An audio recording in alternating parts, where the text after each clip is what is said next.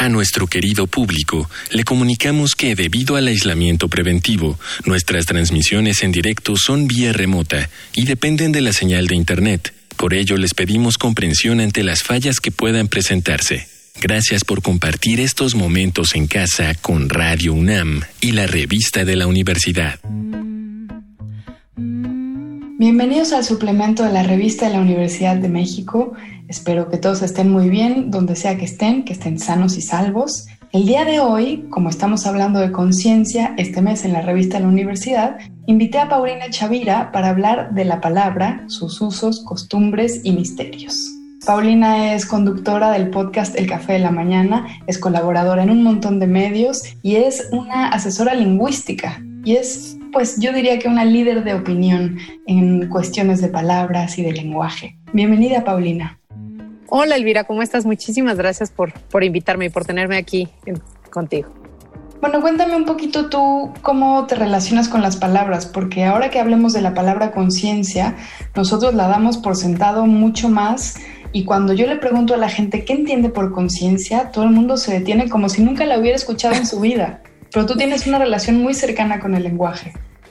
Pues mira, creo que entiendo a todas las personas a las que les hayas preguntado qué, es conciencia, porque creo que a, todas las personas, a pesar de que amemos las palabras o, o, la lengua, que ese es mi caso, ¿no? Yo tengo esta relación que justamente tomé conciencia de ella apenas hace unos 11 años, digamos más o menos, que en realidad me di cuenta de cuánto amaba las palabras y cuánto amo el lenguaje y cuánto me gusta saber y conocer y preguntarme y reflexionar sobre, sobre las palabras. Y pues mira, eh, y, lo que te iba a decir es que a pesar de que es, un, de que es nuestra lengua, ¿no? Y que la conocemos desde que somos chiquititos, ¿no? Es de las primeras cosas que aprendemos realmente en la vida, ¿no? Yo digo que primero aprendemos a respirar, a comer, a cagar y después a hablar, ¿no? Es como así, vamos en ese orden.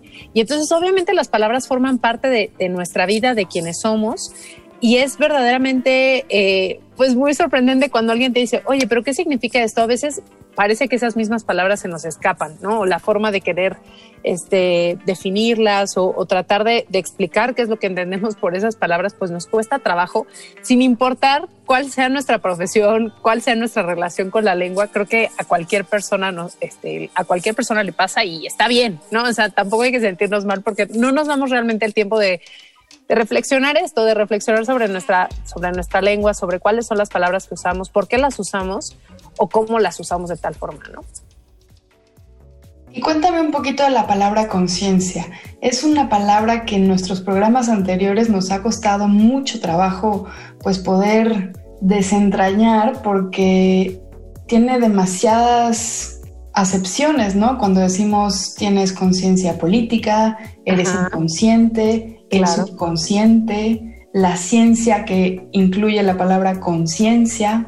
Cuéntanos un poquito, por favor.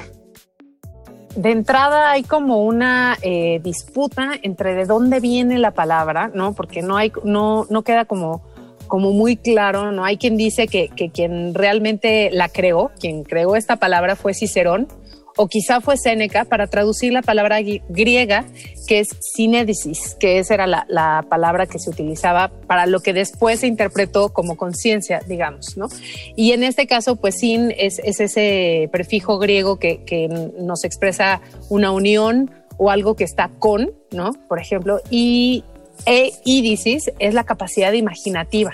¿no? Entonces digamos que es como el tener una capacidad imaginativa fue lo que llevó en teoría a Cicerón o Séneca, pero después también dicen que no, que tampoco fue ninguno de estos dos y que en realidad pues eh, fue Terencio, ¿no? Y ya luego tenemos ahí como todo un dilema de de dónde vino no vino, pero el chiste, ya para venirnos como más al español, ¿no? Porque esto ya viene que sí, que sí fue del griego y luego viene del latín conscientis, me parece, no es conscientia, perdón, este, más, más allá de dónde venga, la forma en la que nosotros la empezamos a utilizar en español apareció por primera vez en el diccionario de la lengua en 1780 y eh, básicamente es la capacidad de reconocer la diferencia entre el bien y el mal, en la conducta propia. Entonces tiene esta, eh, digamos, concepción moral, ¿no? Muy fuerte, que es básicamente cómo entre, eh, a partir de nuestro conocimiento, a partir de quienes somos, podemos discernir qué es lo que está bien y qué es lo que está mal. Esa es, es digamos, como una de las, de las acepciones. Y a partir de saber qué es lo que está bien y qué es lo que está mal, también lo que se debe hacer de bien y eh, lo que se debe evitar de hacer mal. Eso es lo que nos dice, por ejemplo, Manuel Seco en el nuevo diccionario de dudas y dificultades de la lengua española. Y si te fijas, es realmente como esta relación interior, ¿no? Esta conciencia en nosotros y en nosotras mismas. Y después es la conciencia con el mundo. Eh, es esa relación también de poder identificar qué es lo que está bien y qué es lo que está mal. Pero otro de, lo, de las acepciones, digamos, que tiene la palabra conciencia es la de conocimiento. Y esto es conocimiento en el mundo, ¿no? O sea, y, y para todos sus, eh, digamos que para todo lo que nos podemos imaginar que puede aplicar el conocimiento. Y quizá ahí es de donde vienen también, como dices tú, tantas acepciones, ¿no? Por ejemplo, el poder decir que alguien tiene una conciencia limpia ¿no? El que sabe que, no ha cometido o la que sabe que no ha cometido ninguna acción mala o una mala acción. El tener mala conciencia es esta persona que tiene remordimiento. Y aquí entra esta parte también de, pues, cómo, te, cómo entra, eh, por ejemplo, este concepto de remordimiento que está súper ligado con la conciencia. Este, o, por ejemplo, decimos que alguien hizo algo a conciencia o sea, es alguien que, que lo hizo con toda, eh, con todo el conocimiento, con profundidad. ¿O qué otra cosa? No sé, podemos decir que, que alguien tiene conciencia de algo cuando se percata de algo, cuando tiene el conocimiento de algo. Y ahora otro, a mí un, un, este, un concepto que creo que, que, se ha puesto de moda mucho en los últimos años, que es este de la conciencia plena, ¿no? Eh, que en inglés les encanta llamar awareness y que creen que no hay una traducción tal cual en español, pero sí la hay, que es esta, la de conciencia plena, y es la de justamente tener ese conocimiento profundo, Y enfocado de lo que te sucede a ti y de lo que sucede tu relación con el mundo y en el mundo.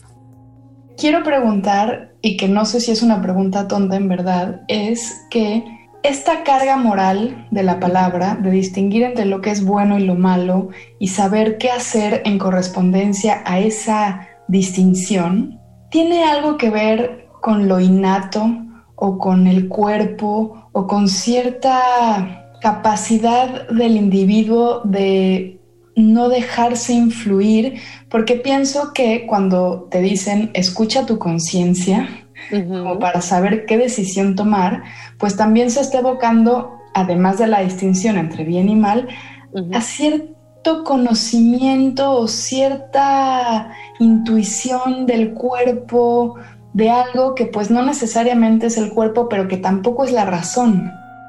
Sí, estoy totalmente de acuerdo contigo. O sea, creo que tiene esta, este, digamos, como que la primera entrada o, la, la, puerta principal, digamos, para esta palabra es esta, esta, digamos, vamos a llamarle como una malla moral, ¿no? O sea, entramos por ahí y es como si ya supiéramos distinguir entre el bien y el mal. Pero hay muchas veces en las que creo que lo que tú puedes considerar que está bien no tiene que ser exactamente igual a lo que yo considero que está bien, ¿no? Entonces, por eso creo que también es una palabra que tiene tanto matiz, ¿no? Porque no, no podríamos decir que, que el tener una buena conciencia pueda usarse de la misma manera en una persona y en otra, ¿no? Porque incluso habrá, ahora que pensa, que decías esto del cuerpo, ¿no? O sea, por supuesto que hay veces en las que hasta te lo como que lo sientes en la entraña, ¿no? O sea, que sientes así como que esto no te gusta o el simplemente el simple hecho de decir esto no me late, ¿no? Que también creo que es una de esas frases a las que recurrimos y es es llegar a esa parte de esa conciencia de tu de conocimiento de ti como ser, como individuo, eh, de, tu, digamos, de tu ética, ¿no? O sea, o de, tu lista de valores, o sí, o sea, de, poder entender lo que para ti está bien y está mal, que a veces va a corresponder con lo que moralmente, digamos, como más en general, se entendería como bien y mal, pero que no necesariamente va a haber esa correspondencia. Y por eso creo que hay gente que lo siente en diferentes partes del cuerpo, ¿no?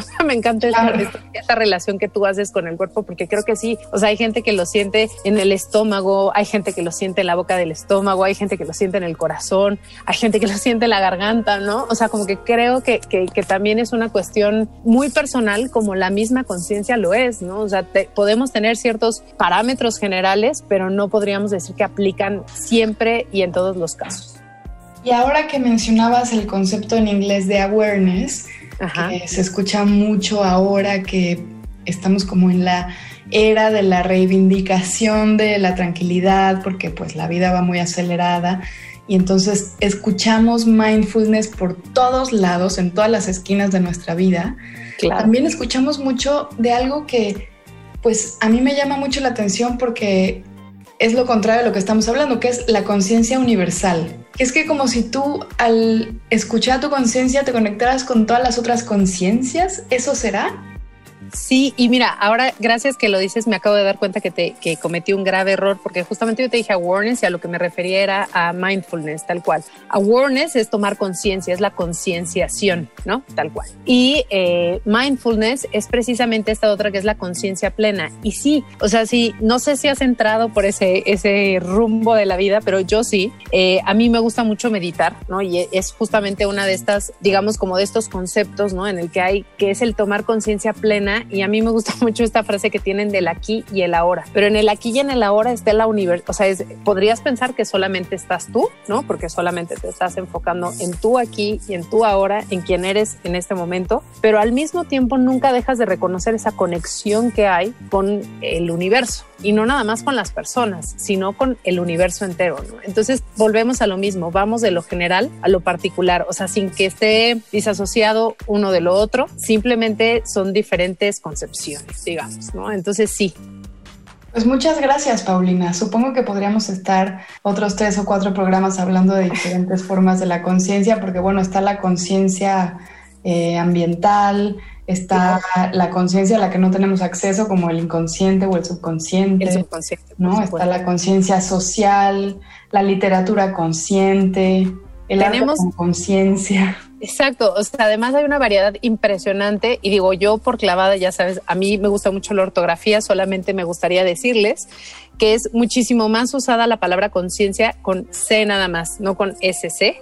Esa es verdaderamente se usa muy, muy poco eh, y se utiliza más en textos especializados, porque esa es una duda que siempre surge. Me parece un dato importantísimo porque yo misma tengo la duda siempre al escribirlo, te lo juro. Sí, no, sí, muchísima gente. Y es eso, conciencia solamente con C, consciente, inconsciente, subconsciente, inconsciencia. En todos estos casos sí sería SC.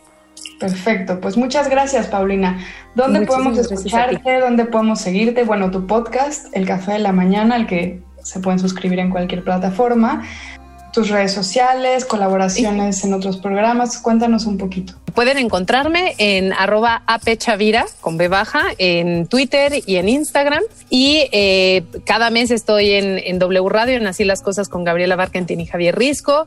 Este, escribo de repente en Nexos, este, pues donde se pueda. Y sobre todo me gusta esto, escribir, pensar y hablar sobre lengua. Pues muchísimas gracias, Paulina, y mucho gusto. Muchísimas gracias a ti. El gusto fue mío totalmente, Elvira. Hemos llegado al final del programa. Si quieren leer más sobre conciencia, les recomendamos los artículos Vuelta a empezar de George Lanchland y Detectives de la Conciencia de Ivonne Flores Medina. Ambos artículos se encuentran en el número de este mes de la revista de la Universidad de México.